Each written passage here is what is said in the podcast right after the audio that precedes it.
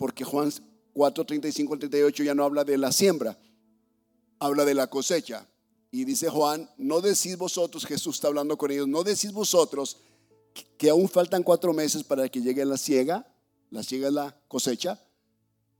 He aquí os digo, alzad vuestros ojos y mirad los campos, porque ya están blancos para la cosecha, para cegar. Y el que ciega recibe salario y recoge fruto para vida eterna, para, el que, para que el que siembra goce juntamente con el que ciega.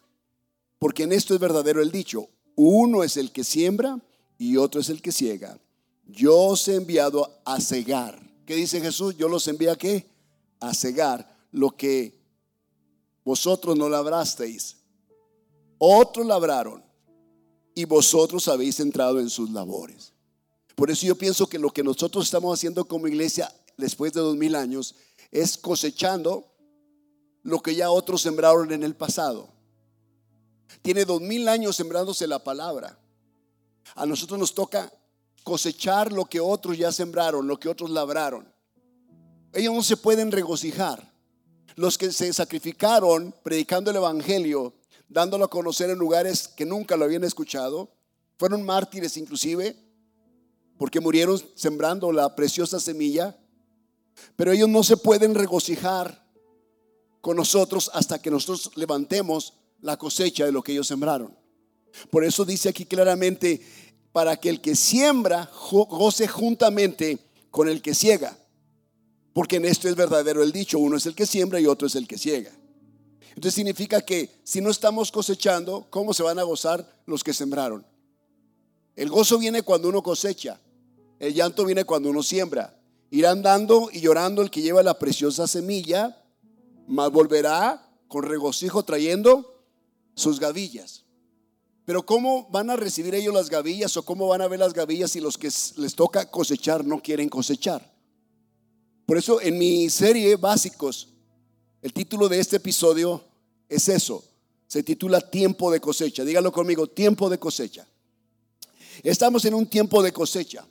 Si tú ves la escritura, Jesús comenzó enviando a uno, Jesús comenzó luego enviando a dos, de dos en dos, luego envió a doce y luego envió a setenta, después a ciento veinte y así sucesivamente. Entonces conocemos los tres nombres de los íntimos amigos de Jesús a quienes él envió. Estaban apegados a él, Pedro, Jacobo y Juan. Conocemos los nombres del resto de los apóstoles, los doce. Pero nosotros no conocemos los nombres de los 70. Y Jesús transformó su entorno con 70 personas.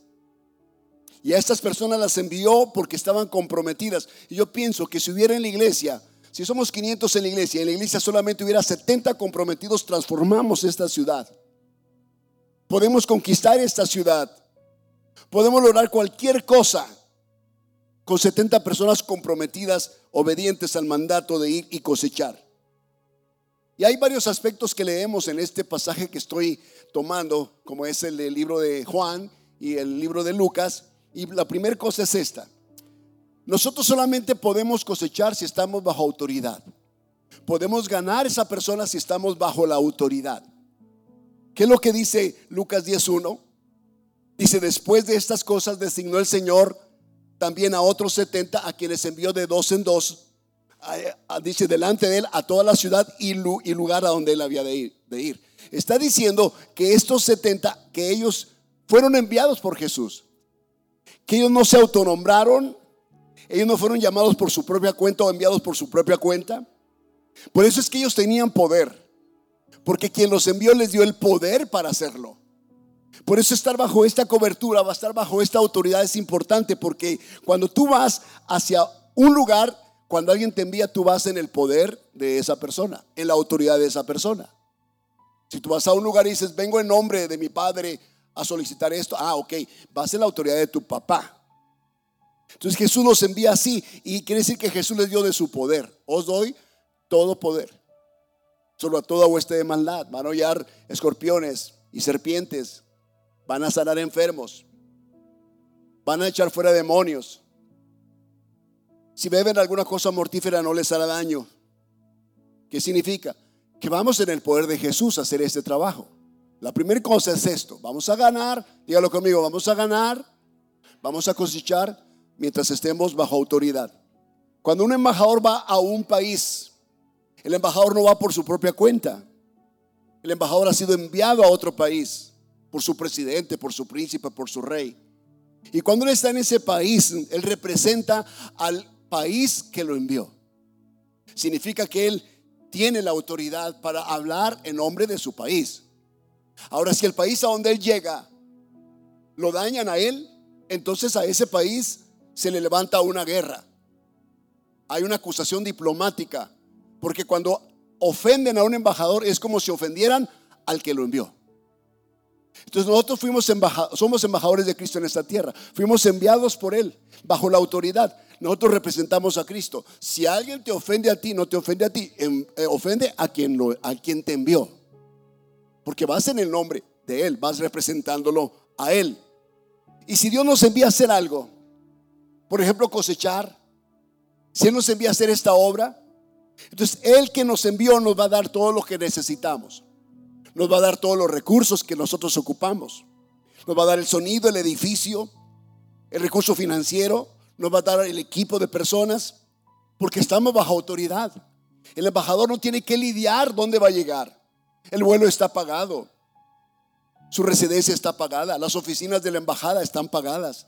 El equipo de la embajada está cubierto totalmente. No tiene que preocuparse por nada tiene cocinero, tiene todo lo que necesita para que realice su trabajo diplomático. Si nosotros somos enviados por el Señor a hacer esta obra, ténganlo por seguro que todo va a estar pago. Dios se encargará de que todo esté hecho. Porque estamos bajo la cobertura de este ministerio y, bajo, y este ministerio estar bajo la cobertura de Dios. Entonces ténganlo por seguro que Dios nos dará lo que necesitamos. Amén. Yo veo en la Biblia a los hombres de Dios y cómo es que les resultaba lo que ellos hacían. Y era porque estaban bajo la autoridad de alguien. Josué estaba bajo autoridad de Moisés. La escritura enseña cómo bastaba que Moisés levantara sus brazos desde la montaña para que Josué en el valle, en medio de una batalla, ganara la batalla. Todo tenía que ver con las manos de Moisés levantadas. Cuando Moisés se cansaba y bajaba las manos, Josué y su ejército empezaban a perder la batalla. Así que el plan era cómo sostener las manos levantadas de Moisés para que la batalla fuera ganada. Para eso se requería personas junto a Moisés que estaban bajo autoridad. Y uno de ellos es su hermano Aarón, el sacerdote, y otro es Ur. Ellos dos levantan las manos de Moisés, porque si el hombre de Dios, como lo fue Moisés, baja las manos y no hay alrededor de él quien levante las manos, no hay un equipo que le levante las manos, entonces los que están lidiando allá en el campo de batalla van a perder la batalla. Pero si nuestros brazos están levantados porque hay personas como Aarón y Ur a nuestro lado que nos ayudan a levantar los brazos cuando nos sentimos cansados, entonces la batalla será ganada por los que están en el campo de batalla. Eso es porque están bajo autoridad. Moisés no tiene que ir a pelear allá.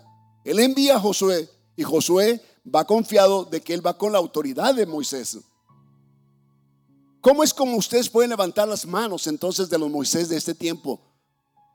De sus líderes, de sus pastores. ¿Cómo lo pueden hacer? Cuando ustedes oran por ellos, como lo hacen cada martes o cada día.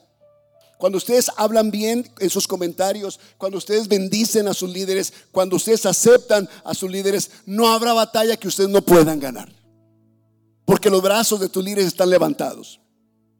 La segunda cosa es que nosotros en esta, eh, en esta posición de ser enviados por el Señor, como leímos el pasaje de, de Juan y el pasaje de Lucas, somos reparadores de camino nosotros estamos reparando el camino como Juan reparó el camino y dice que Juan el Bautista preparó el camino solamente para que Jesús viniera detrás de él y llegara con la palabra. Pero el corazón de la gente estaba listo porque Juan había preparado el camino. Entonces nosotros somos como los que vamos delante preparando el camino para que la palabra del Señor llegue al corazón de la gente.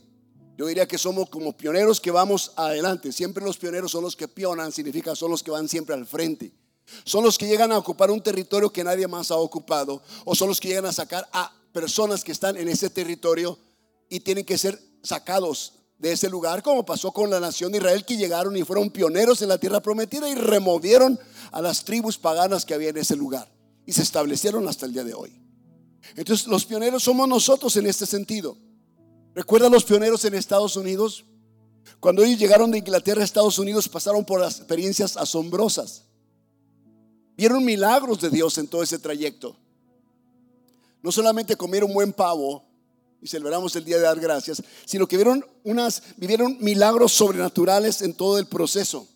Ellos eran valientes, eran atrevidos, conquistaron territorios, eran hombres y mujeres de fe familias de fe. Venían huyendo de Inglaterra en una opresión religiosa en la cual ellos no podían abiertamente eh, hacer o predicar a Cristo y venían huyendo de este lugar para posicionarse en una nueva tierra, para establecer una nueva nación bajo el fundamento o sobre el fundamento que es Dios. Una nación establecida sobre un fundamento cristiano. Ahora entendemos el por qué es una nación tan poderosa. El fundamento es importante. Un que siempre va a pensar, nadie lo ha hecho, porque tengo que hacerlo yo. Un pionero, un reparador va a decir, nadie lo ha hecho, lo haré yo. Pregunto, ¿de cuál es usted? ¿Qué tipo de personas somos nosotros? De los que pensamos mediocremente. Mediocre es uno que, que cree medio, que medio cree. Pero los reparadores son personas atrevidas y osadas. El pionero dice, yo tengo mi pastor, tengo mis pastores, tengo mi iglesia, tengo mi familia. Ellos recibieron la cobertura de Dios y cada uno de nosotros vamos a ganar mientras estemos bajo la cobertura también. Es decir, significa bajo un manto, significa bajo la, protección del Padre. Todos sabemos, cuando el niño está cerca de la madre y el padre, todo está bien con el niño. El niño se descuida y se aparta de papá y mamá y se pierde. Se aparta de mamá y papá y de pronto alguien lo golpea, alguien lo lastima. Y se escucha el llanto del niño y mamá y papá empiezan a buscarlo y le dicen cuando lo encuentran, no te dije que no te fueras de aquí. Eso es lo que sucede cuando nos apartamos, estamos fuera de esa cobertura. O hablamos de un techo, hablamos de un manto. Cuando hemos colocado en ustedes una visión para este año de cada uno de nosotros, no solamente 70, 70 diríamos es, haríamos una revolución, pero con 500 comprometidos a alcanzar a tres personas cada uno cambiamos esta ciudad. Familias pueden ser transformadas. Si cada uno de nosotros en este año logramos tres personas por las cuales oramos, los contactamos, los visitamos, los conectamos a la célula, los conectamos a la iglesia, los procesamos a través de, los, de la preparación, el discipulado, la capacitación bíblica, agarran fuerza y crecen ellos y luego se multiplican, podemos conquistar cualquier cosa que fue inconquistable en el pasado. Pregunta, ¿habrá alguien aquí que quiera ser parte de los 70? Levanten la mano los que quieran comprometerse con este gran desafío. ¿Tres personas en todo un año? Pastor, eso no es nada. Pues por eso, como no es nada, a ver. Si tú lo haces solo, sin cobertura, sin sin protección, sin tener los principios que estoy explicándote, aunque es muy sencillo hablarle a tres personas, consolidar tres personas, no lo vas a poder lograr, porque no es un asunto de que sea fácil, porque soy carismático, porque hablo bien, porque tienes, no sé, atracción, eres influencer o influencia, donde te encuentras, la gente te escucha, te sigue, no, no basta con eso. Tienes que estar bajo los principios de la escritura. Dice que Jesús llamó a los 70 y los envió. Él los envió. Ellos no se enviaron solos. Ahora hay mucha gente que se autoenvía, que se autonombra. Ellos fueron enviados por el Señor. Ellos iban en el poder de aquel que los envió. Eran embajadores de Jesús. Tres, dice Lucas 10.1, los envió de dos en dos. Y me gusta el principio de unidad de acuerdo porque pasa algo cuando dos personas se ponen de acuerdo o tres personas se ponen de acuerdo. Sucede algo. Sucede que van protegidos, sucede que van armados. Siempre digo, ¿por qué Jesús envió de dos en dos a predicar? Ir por los, por los caminos y por las casas y por los barrios. Ah, porque uno predica y mientras el perro está ladrando, el otro le espanta. Entonces, de dos en dos es importante. ¿Qué significa? Que quien puso este ejemplo más que cualquier persona es Jesús mismo. Porque él dijo, yo no hablo de mí mismo, yo hablo lo que el Padre me da que hablo. Yo estoy bajo autoridad del Padre. El Padre y yo, uno somos. Ahora entendemos que no solamente era el Padre y el Hijo, también era el Espíritu Santo, que Jesús recibió en aquel lugar, en el Jordán, cuando fue bautizado. Entonces, Padre, Hijo y Espíritu Santo están en acuerdo. Y todos los hombres de Dios en la Biblia siempre estuvieron en acuerdo. Todos siempre tenían a alguien junto a ellos. Lo expliqué. Moisés está con Aarón. Moisés está luego con Josué. David está con el profeta Samuel. Encuentras también a Pablo que está con Bernabé. Y encuentras también a Pedro y Juan que suben juntos a la hora de la oración al templo. Siempre habían parejas, nunca andaban solos. No hay llaneros solitarios en el reino de Dios. Porque hasta el llanero solitario en nuestra maravillosa serie que vimos en nuestros tiempos pasados, los que tienen por ahí de 50 años para adelante podrán entender lo que estoy hablando. Los jóvenes no saben llanero solitario qué es eso. Porque llanero solitario entendió que no podía andar solo. Entonces hasta se alió con el indio que se llamaba Toro. ¿Sí? Y Toro estaba junto con Kimosabi. Y juntos hacían un, equipo increíble de, de justicia. Eran justicieros en el viejo oeste. ¿Qué, ¿Qué estoy diciendo? Estoy diciendo que es importante la unidad y el acuerdo. Porque la fuerza, escucha, y el poder se multiplican cuando estamos en unidad y en acuerdo. Ahí le dice, uno hace huir a cuántos? A mil. Dos harán huir a cuántos? A diez mil. En la matemática natural, dos hacen huir a dos mil. Si uno hace huir a mil, dos hacen huir a dos mil. Pero en la Biblia no es así. Uno hace huir a mil y dos hacen huir a diez mil. Entonces no se suma la fuerza. La sinergia de dos se multiplica la fuerza.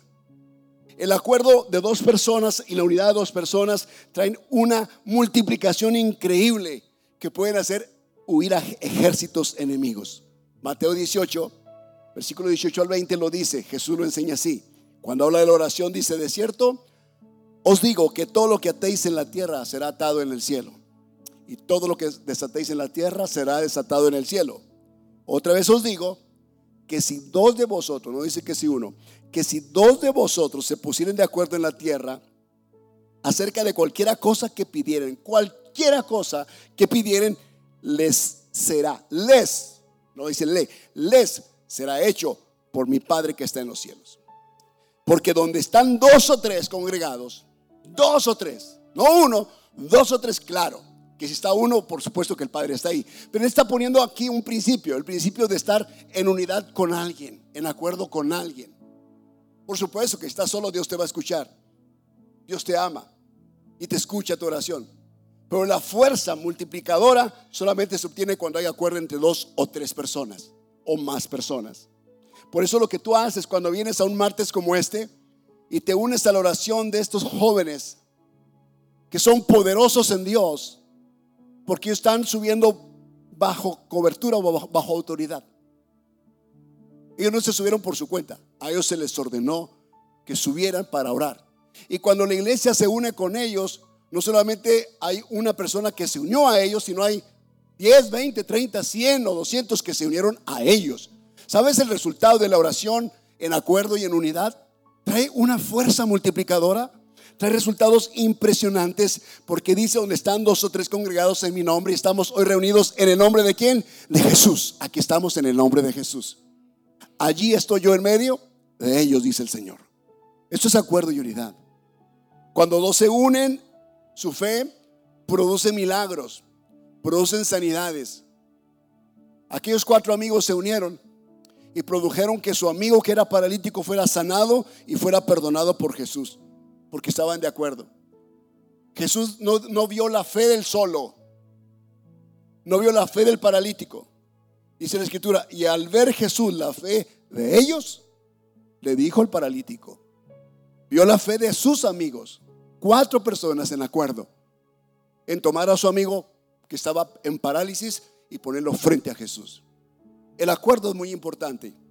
Póngase de acuerdo con su esposa, su esposo, oren por algo que necesitan y van a ver milagros asombrosos. Los cielos se van a abrir a favor de ustedes.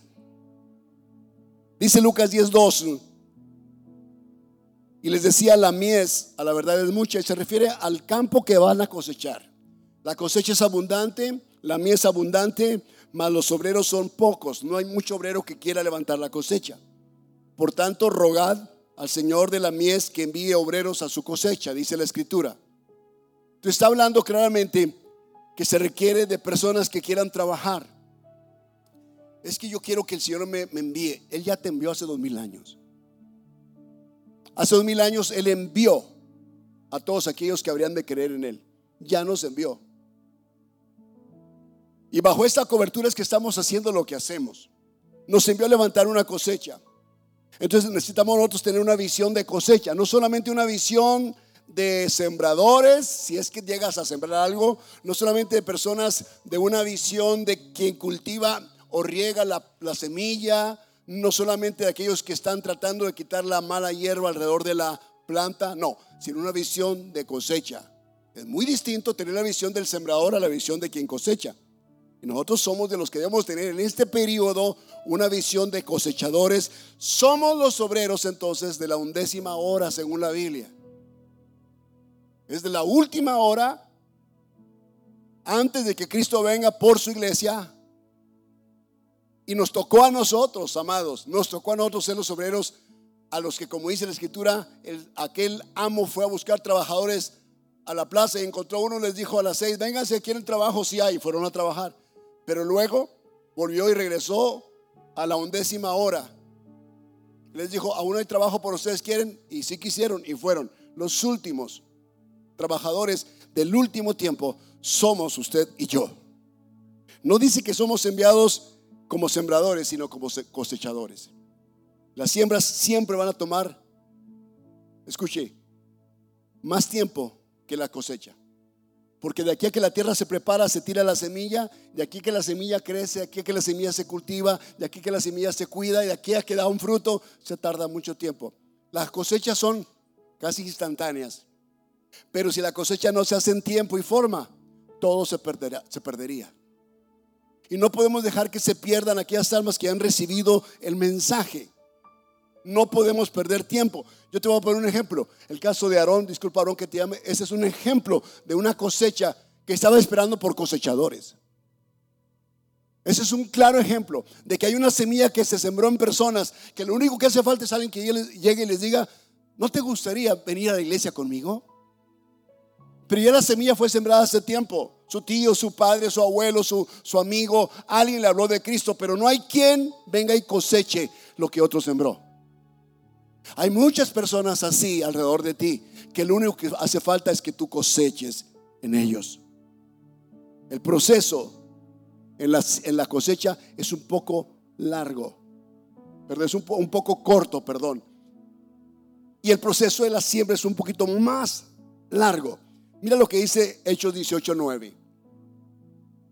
Pablo está tratando de cosechar, pero de pronto las cosas no se dan no se prestan. Y Dios le dice, muévete a otro lugar. Y ese es el pasaje. Dice, entonces el Señor dijo a Pablo en visión de noche, no temas, sino habla y no calles. Ya estaba en otro lugar. Porque yo estoy contigo, y es lo mismo que Dios te dice a ti, y ninguno pondrá sobre ti la mano para hacerte mal. No tengas miedo, no tengas temor. Porque yo tengo mucho pueblo en esta ciudad. O sea, ya estaba el pueblo apartado para Dios ya había una semilla en ellos. Faltaba que viniera un Pablo solamente para cosechar. No tengas temor, habla y no calles. Porque nadie va a poder hacerte daño. Porque yo tengo mucho pueblo en esta ciudad. Yo te quiero decir, hay mucho pueblo en tu oficina. Hay mucho pueblo en tu universidad, hay mucho pueblo en tu fábrica. Dios ya tiene la gente en ese lugar. Falta alguien como Pablo que no se calle. Estamos tan comprometidos en no callarnos porque hemos cantado mil veces la canción No callaré. No callaré. Estamos muy comprometidos con esta con este levantamiento de cosecha. Qué padre es poder levantar una cosecha del último tiempo. Y Pablo tuvo esa oposición en esa primera ciudad. Se fue a la segunda ciudad y Dios dijo, aunque tengas oposición aquí, no calles, no te detengas aquí hay un gran pueblo que yo he separado para mí. Quiere decir que podemos con 70 personas. Podríamos escoger 70, pero yo digo, ¿acaso nada más 70 fueron los que experimentaron la gracia salvadora de Jesús? ¿Acaso nada más 70 de todos los que somos deben asumir el compromiso de cosechar en este último tiempo? Yo pienso que no. Yo pienso que Dios nos está dando la oportunidad a nosotros de ser cosechadores de la undécima hora podemos hacer la gran diferencia. Podría haber mil personas desunidas y en desacuerdo y nunca tendrán el mismo efecto que 70 personas unidas y en acuerdo. Porque la unidad y el acuerdo de las personas es lo que produce realmente las grandes cosechas. Y no podemos nosotros dejar de enfocarnos en lo más valioso, en lo más importante. Vamos a enfocarnos, no distraernos con nada, porque las distracciones siempre están en el camino. Pablo eh, nos dice en Corintios, escribe esto y dice, porque aunque andamos en la carne, 2 Corintios 10, 3 al 5, no militamos según la carne. Porque las armas de nuestra milicia no son carnales, sino poderosas en Dios y útiles para la destrucción de fortalezas, derribando argumentos y toda altivez que se levanta contra el conocimiento de Dios y llevando cautivo todo pensamiento a la obediencia a Cristo. Significa que tenemos armas espirituales poderosas en Dios. Entonces podemos enfocarnos en lo más importante. Y una de las cosas que Jesús les dijo para quitarles el desenfoque a sus, a sus enviados fue esto en Lucas 10:4. Les dice, no llevéis alforja, no, no llevéis bolsa primero, ni alforja, y también dice ni calzado. ¿Qué está diciendo Jesús? Prácticamente los está mandando aparentemente sin armas a una guerra muy difícil. Pero Jesús sabe lo que está diciendo. Dice Jesús, no llevéis bolsa, porque la bolsa representa el dinero que tú tienes. En otras palabras, la obra que hacemos no se hace porque tenemos dinero ahorrado o tenemos dinero en la cuenta bancaria. No se hace así. Si tú supieras cómo empezamos la obra, no lo creerías. Pero no empezamos nosotros la obra con dinero nuestro o ahorrado, promesas de alguien. Empezamos una iglesia sin, sin personas. Cuando rentamos nuestro primer lugar no teníamos dinero para rentarlo, no sé ni cómo hicimos el contrato. Luego llegó una persona y nos dijo, yo siento pagarles todo un año de renta. 450 dólares mensuales hace 22 años. Eso tuvo que haber sido Dios, no éramos nosotros. No empezamos la obra con esa promesa. Empezamos la obra creyéndole a Dios y dimos pasos de fe. Y Dios se encargó de proveer lo que necesitábamos. Y si, te contara cada historia de eso que te estoy diciendo, te asombrarías de cómo Dios lo hizo. Entonces no dependas de dinero para hacer algo. Es que voy a hacer un evangelismo, pero no tengo dinero. El Señor dice, no lleves bolsa, porque la bolsa representa aquello en lo que normalmente nosotros confiamos. Uno confía demasiado en el dinero que traes en tu bolsa y en tu tarjeta. Dice Dios, no confíes en eso en absoluto. No dependamos de dinero. La alforja es donde se guarda el alimento y la ropa. Él dice, no lleves alforja. Él está diciendo, no vas de compras al mall. No necesitas otra muda de, ropa. Llévate lo que tienes. Comienza con eso. Y si comienzas con eso, no te preocupes, no te va a faltar nada. Hazlo de esta forma. ¿Qué significa? Significa que a veces no va a haber alimento ahí guardado. Y ya vimos la experiencia de Moisés cuando obedeció Dios a Moisés. Dios se encargó de qué? De abrir el mar. Dios se encargó de qué? De darles agua en el desierto. De proveer alimento 40 años sin que ellos tuvieran que sembrar y cosechar. 40 años comiendo un buen maná que, les, que salubremente eh, les ayudó muchísimo y les daba la energía para caminar durante jornadas muy extenuantes. Y aparte les dio un, un buen caldo de codorniz. Les dio agua fresca.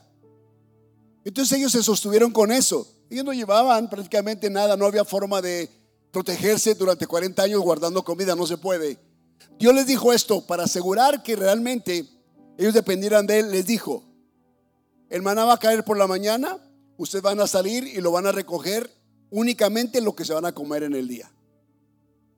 Lo levantaban, traían, lo amasaban y hacían tortas y comían el maná. Comían sus tortillas, comían sus, su maizoro, su mois, su cereal. Al siguiente día algunos dijeron, no, se va a acabar.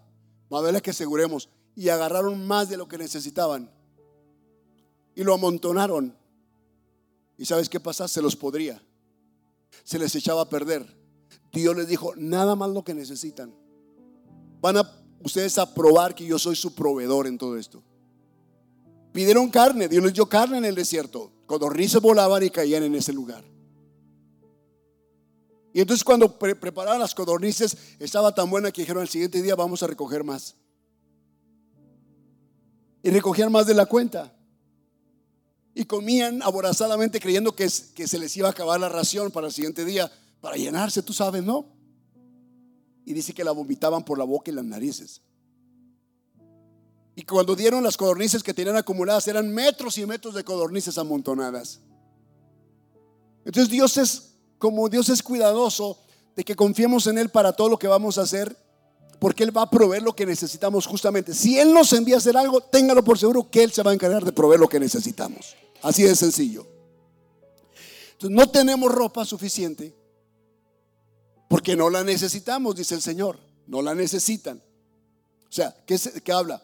Se requieren dos cosas importantes. Primero, requieren humildad y requieren vivir bajo ayuno. Porque ayuno y humildad son cosas que van tomadas de la mano. Al no traer absolutamente alforja, ellos saben que es posible que deban ayunar. Es posible que ellos mantengan la humildad. El Señor dice en Mateo 17:15, Señor, dice un hombre, ten misericordia de mi hijo que es lunático y padece muchísimo porque muchas veces cae en el fuego y muchas veces cae en el agua. Lo que está diciendo que este muchacho, este hijo de este hombre, tenía un problema muy serio espiritual. Y él necesita de la ayuda del Señor porque él le pidió la ayuda a los discípulos de Jesús y no pudieron sacar al espíritu que estaba en él. Entonces el hombre recorre mejor a Jesús. Le dice, ¿sabes qué? Tus discípulos no pudieron. Mi hijo sigue igual. Dice el versículo 16 de Mateo 17, yo le he traído a tus discípulos, pero no le han podido sanar. Respondiendo Jesús dijo, oh generación incrédula y perversa, ¿hasta cuándo he de estar con vosotros? ¿Hasta cuándo os he de soportar? Traédmelo acá. Y reprendió Jesús al demonio, el cual salió del muchacho, y este quedó sano desde aquella hora. Viniendo entonces los discípulos de a Jesús aparte dijeron, ¿por qué nosotros no pudimos echarlo fuera? Jesús les dijo, por vuestra poca fe. Porque de cierto os digo que si tuvieres fe como un grano de mostaza, diríais a este monte, pásate de aquí allá y se pasará. Y nada os será imposible. Pero este género no sale sino con oración y ayuno. Y obvio se refiere no al género del demonio del muchacho, sino al género de incredulidad de los discípulos. La incredulidad de las personas solamente sale cuando nos metemos en ayuno y oración. La razón de que no ocurren milagros en medio de, ti, de tu familia, en medio de un grupo de personas, aún en medio de una iglesia, es porque hay gente incrédula. Y son incrédulos porque no están metidos en oración y en ayuno. Lo que hace la oración te conecta con Dios. Lo que hace el ayuno te hace sensible y te hace dependiente de Dios. Y al ser dependientes de Dios, somos capaces de creer cualquier cosa.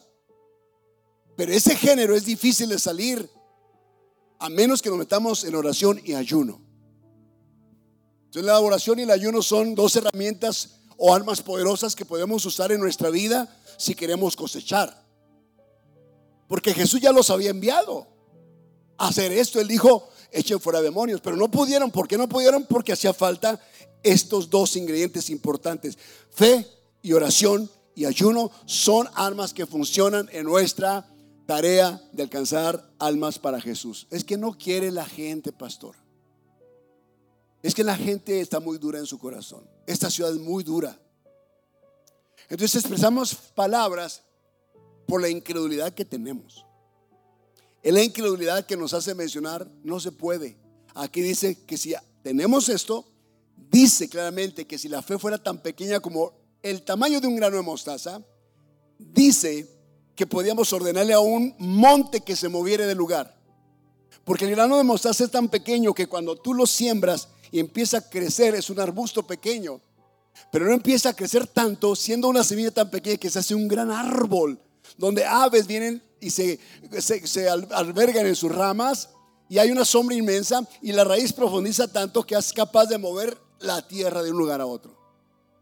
Entonces, que tiene la fe de ese tamaño habla de una fe que va a crecer. Es una fe creciente. Que hoy logramos ciertas cosas. Hoy oré por alguien que tenía, que tenía, no sé, catarro, tenía tos, tenía esto, dolor de cabeza. Oré y sanó. Ah, perfecto. El día de mañana vas a orar por alguien que tiene cáncer y va a sanar.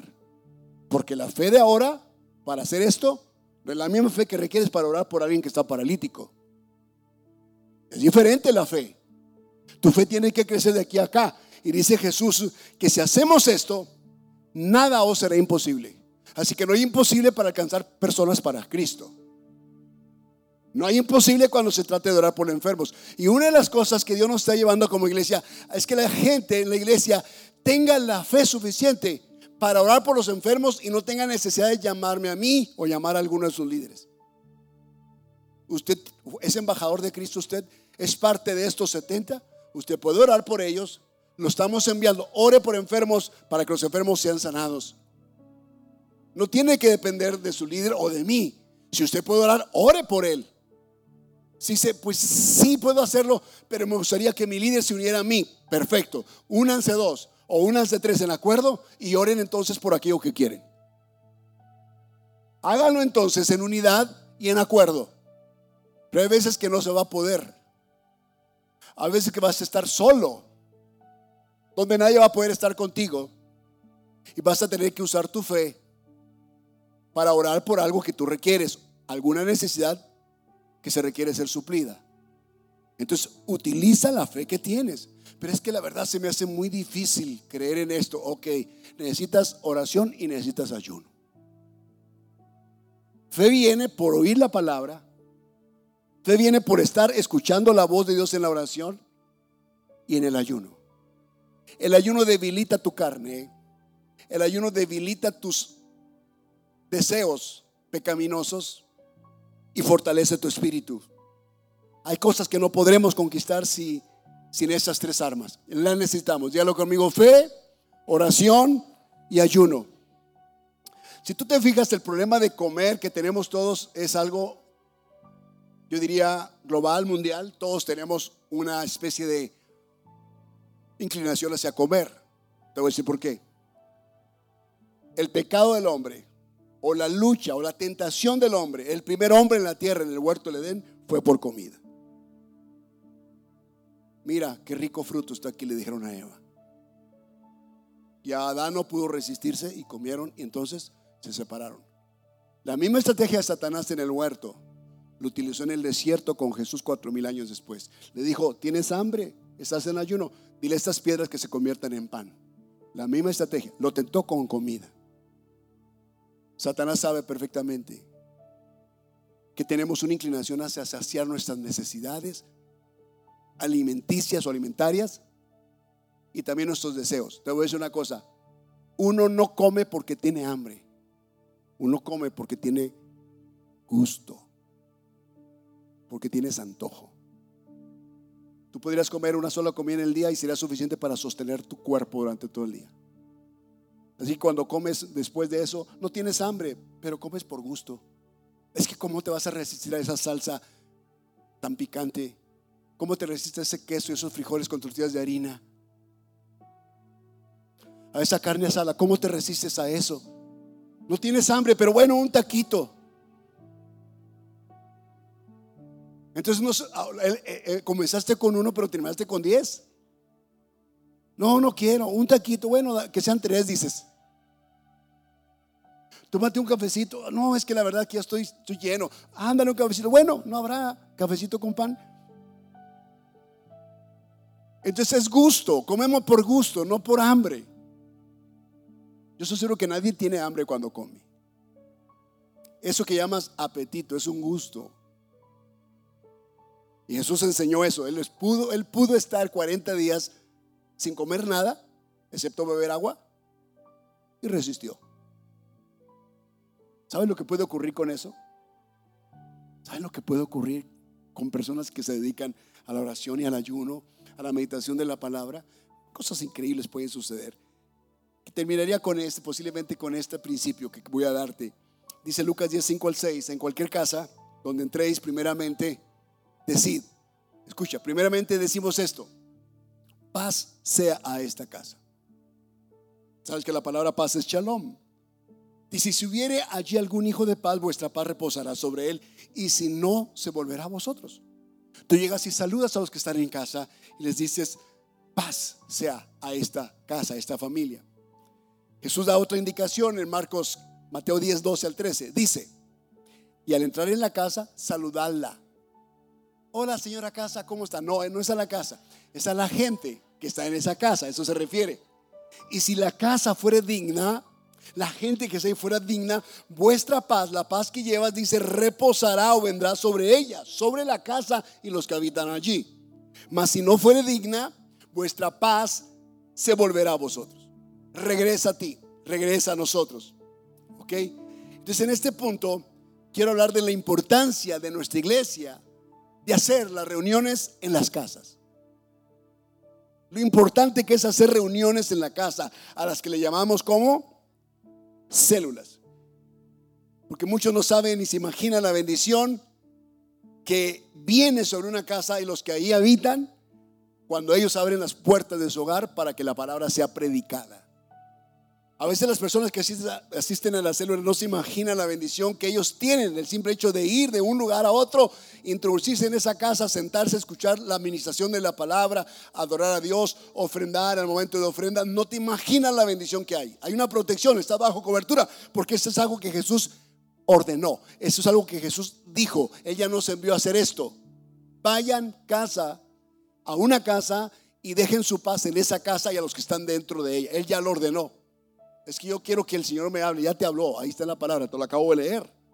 Hace dos mil años te lo dijo en Mateo 12, 10, 12 y Lucas 10. Ya lo dijo. Vayan casa por casa. Si alguien no lo reciba, váyanse a la siguiente casa. Entonces quiere decir que tomamos las casas.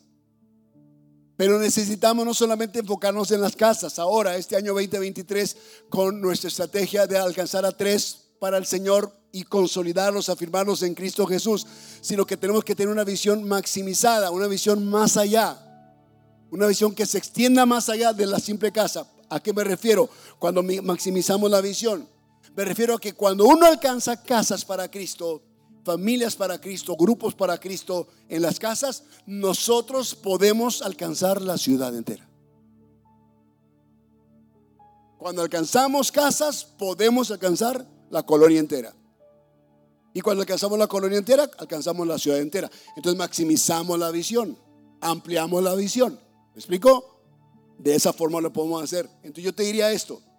Jesús da una pauta aquí, en Lucas 16 dice, si hubiera allí algún hijo de paz, vuestra paz reposará sobre él. Y si no hubiera un hijo de paz, la paz se volverá a vosotros.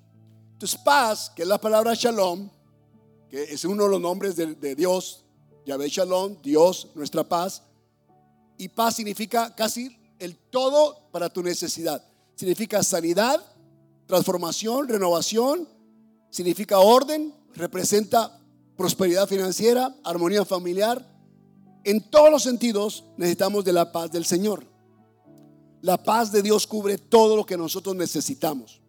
Y dice que si hay un hijo de paz, tu paz reposa sobre él. Así que shalom de la unción es la paz que la gente en esa casa va a recibir. Significa que los que están ahí van a recibir la provisión de Dios en todo lo que ellos ocupen.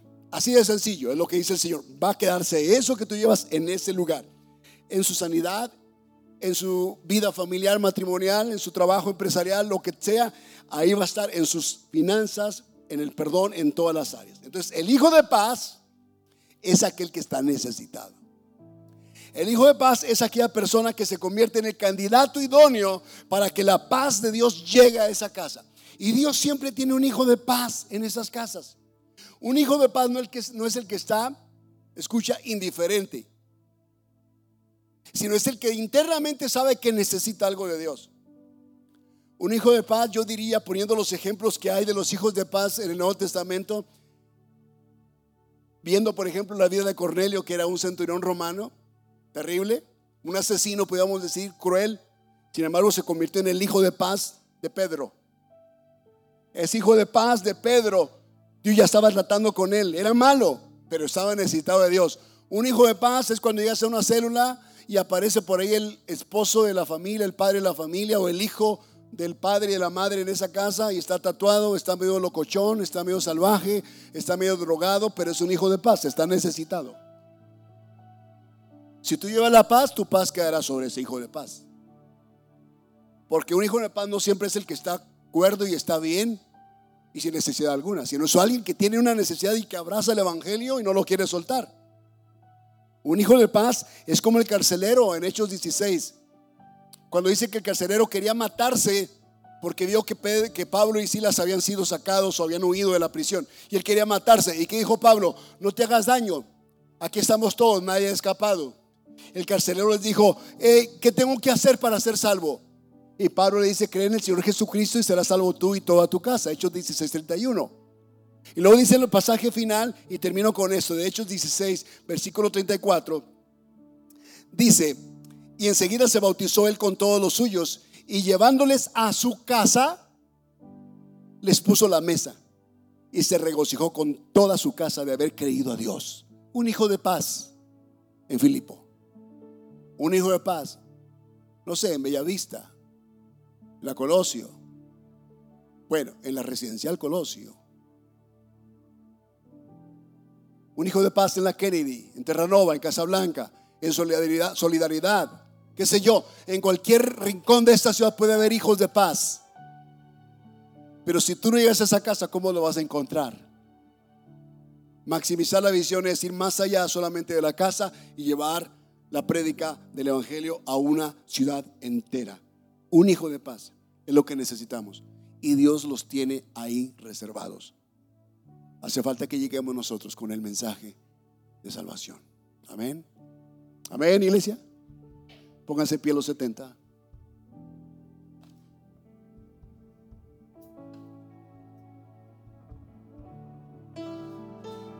Todos cantamos.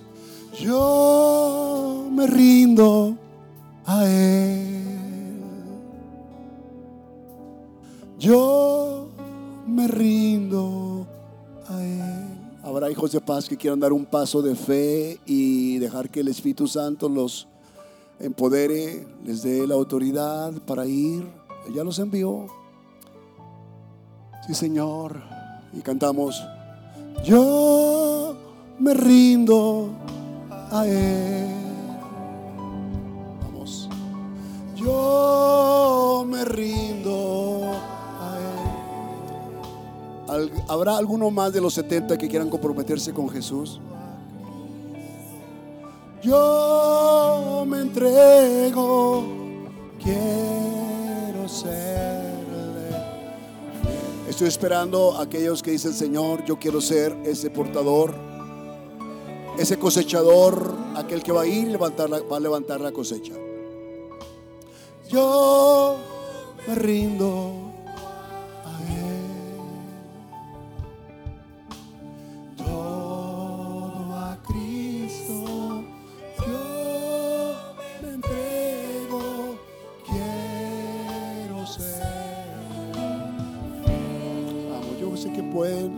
hacer un compromiso con Dios. Sí, Jesús. Sí, Señor. Hoy nos rendimos a ti. Somos embajadores tuyos, Señor, en esta tierra. Queremos representarte dignamente, Jesús. Dignamente. Cristo yo entrego.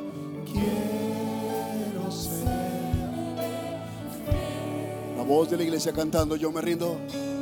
Yo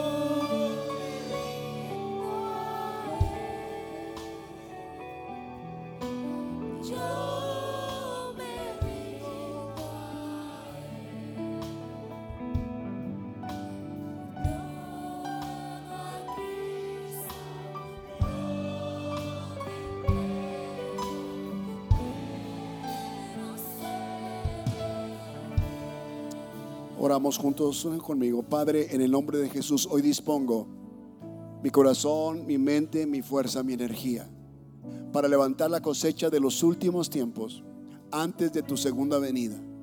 Hoy dispongo los recursos que tú me has dado, que tú me has provisto. Nunca podré yo argumentar, Señor, es que en la tierra tú no me diste los recursos cuando tengo casa, cuando tengo carro, cuando tengo trabajo, cuando tengo dinero, cuando tengo ropa, cuando tengo calzado, tengo amistades, tengo personas que me rodean.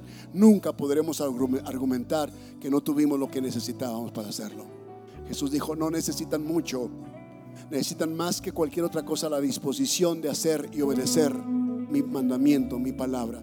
Así que yo los envío a hacer la obra de Dios de dos en dos vayan y levanten la cosecha de los últimos tiempos. Ustedes, dice el Señor, son los obreros de la undécima hora, los obreros del último momento, del último minuto, antes de que yo regrese a la tierra, por aquellos que serán salvos.